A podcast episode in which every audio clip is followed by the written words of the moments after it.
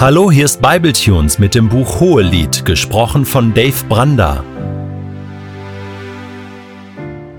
Der heutige Bibeltext steht in Hohelied 7, die Verse 1 bis 10 und wird gelesen aus der Hoffnung für alle.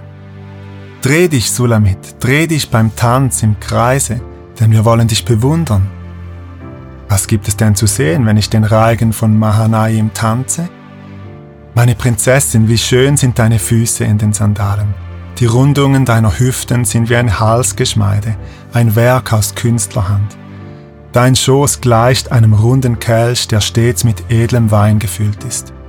Dein Bauch ist golden wie Weizen, von Lilien umkränzt. Deine Brüste sind wie junge Zwillinge einer Gazelle. Dein Hals gleicht einem Turm aus Elfenbein und deine Augen sind wie die Teiche von Heschbon am Bad Rabim Tor. Deine Nase ist wie der Libanon-Turm, der nach Damaskus blickt. Dein Kopf ist schön und majestätisch wie das Karmelgebirge. Dein Haar schimmert wie Purpur, deine Locken können einen König fesseln. Wie schön und bezaubernd du bist, meine Liebste. Du bist mein ganzes Glück. Deine Gestalt gleicht einer hohen Dattelpalme und deine Brüste sind wie ihre Früchte. Ich sagte mir, ich will auf die Palme steigen und nach ihren reifen Früchten greifen, freuen will ich mich an deinen Brüsten, die den Trauben am Weinstock gleichen, deinen Atem will ich trinken, der wie frische Äpfel duftet. Deine Lippen will ich spüren, denn sie schmecken mir wie edler Wein. Ja, möge der Wein dich so erfreuen, dass du ihn im Schlaf noch auf den Lippen spürst. Ein letztes Mal im Buch wird die Braut ausführlich beschrieben. Bei den anderen Beschreibungen stand sie jeweils still, aber hier ist sie in Bewegung. Die Braut tanzt den Reigen von Mahanaim, das heißt den Tanz des Kriegslagers. Dieses kriegerische Element, von dem ich in der letzten Episode gesprochen habe, steht also immer noch im Raum. Dieser kriegerische, sinnliche Tanz ist für den König anziehend. Er liegt in ihren Locken gefangen und kann sich ihrer Schönheit nicht entziehen. In unserem Text hören wir zum allerersten Mal den Namen der Frau. Und immerhin sind wir schon im zweitletzten Kapitel des Hohelieds. Sie heißt Sulamit. Es ist nicht ganz sicher, woher der Name kommt, aber vermutlich ist er abgeleitet von Shalom, die Friedfertige. Salomo und Sulamit. Die beiden Namen klingen, klingen ganz ähnlich und wahrscheinlich gehen eben beide auf das Wort Shalom, Frieden zurück. Es gibt ja manchmal Paare, die heißen ganz ähnlich. Andreas und Andrea, Micha und Michaela oder Simon und Simone. Und ich denke dann manchmal, ja, das muss einfach passen, wenn die so ähnlich heißen. Hier also Salomo und Sulamit. Diese Begebenheit, dass Mann und Frau manchmal ganz ähnlich heißen, die kommt ganz am Anfang der Bibel einmal vor. Es gibt im Schöpfungsbericht in 1. Mose ein altes Wortspiel. Der Mann gibt ja allen Tieren einen Namen. Giraffe, Wüstenspringmaus, Feuersalamander, Marienkäfer und so weiter. Und als dann die Frau aus der Rippe des Mannes geformt wird und vor ihm steht, soll er ihr einen Namen geben und er ruft begeistert aus mit der Luther-Übersetzung, das ist doch Bein von meinem Bein und Fleisch von meinem Fleisch. Man wird sie Männin nennen, weil sie vom Manne genommen ist. Gut, Männin ist ein etwas sperriger Begriff, den verwenden wir heute nicht mehr. Aber der Vers wurde von Luther bewusst so übersetzt, weil er versucht hat, dieses Wortspiel ins Deutsche zu übertragen. Der Mann, Ish auf Hebräisch, nennt seine Frau Isha. Ish und Isha.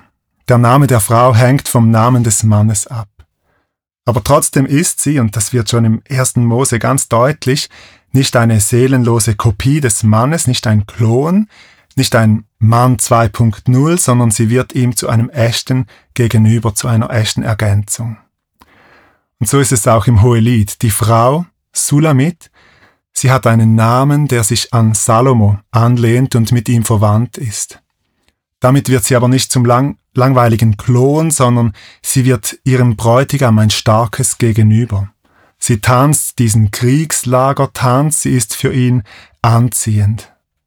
Sie ist gleichzeitig eng mit ihm verbunden, sie lehnt sich an ihren Geliebten, wie es in Hohelied 8, Vers 5 heißen wird, Aber doch ist sie frei. Sie ist lebendig, sie ist aktiv wie nie zuvor. Sie tanzt und sie bewegt sich. Ihre Schönheit überrascht und fasziniert den Mann.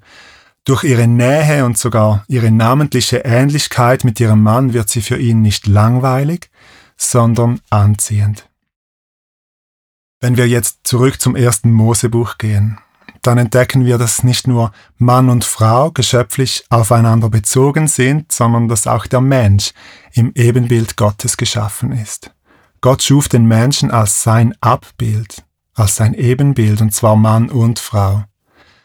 Aber damit sind wir keine billige Kopie Gottes, kein lebloser Klon, sondern der Mensch wird für Gott zu einem partnerschaftlichen Gegenüber. Das galt damals für Adam und Eva und es gilt heute noch für uns. Wir sind in Gottes Abbild geschaffen und damit ihm ähnlich und wir dürfen ihm immer ähnlicher werden, ins Bild seines Sohnes verwandelt werden. Aber trotzdem behalten wir unsere Persönlichkeit und werden so immer mehr zu einem echten Gegenüber für Gott, genauso wie er es sich gewünscht hat. Paulus sagt im 2. Korinther 3, Vers 18, wir alle sehen mit unverhülltem Gesicht die Herrlichkeit des Herrn. Wir sehen sie wie in einem Spiegel und indem wir das Ebenbild des Herrn anschauen, wird unser ganzes Wesen so umgestaltet, dass wir ihm immer ähnlicher werden und immer mehr Anteil an seiner Herrlichkeit bekommen. Diese Umgestaltung ist das Werk des Herrn, sie ist das Werk seines Geistes. Wenn du dich auf Gott einlässt, mit ihm Zeit verbringst, seine Gegenwart genießt, seine Herrlichkeit bestaunst, dann wirst du verwandelt und wirst ihm immer ähnlicher, dann färbt sein Wesen auf dich ab. Damit wirst du keine billige Kopie Gottes, kein lebloser Klon, sondern du lebst in deiner tiefsten Bestimmung, Gottes Abbild zu sein. Und du bist ihm ein Gegenüber, das er ernst nimmt. Gott will, dass du seinen Namen trägst, dass du ihm nahe bist, wie Salomo und Sulamit im Hohelied, dass du ins Bild seines Sohnes verwandelt wirst und immer mehr Anteil an seiner Herrlichkeit bekommst. Nicht aus eigener Kraft und Anstrengung, sondern diese Umgestaltung ist das Werk des Herrn. Sie ist das Werk seines Geistes.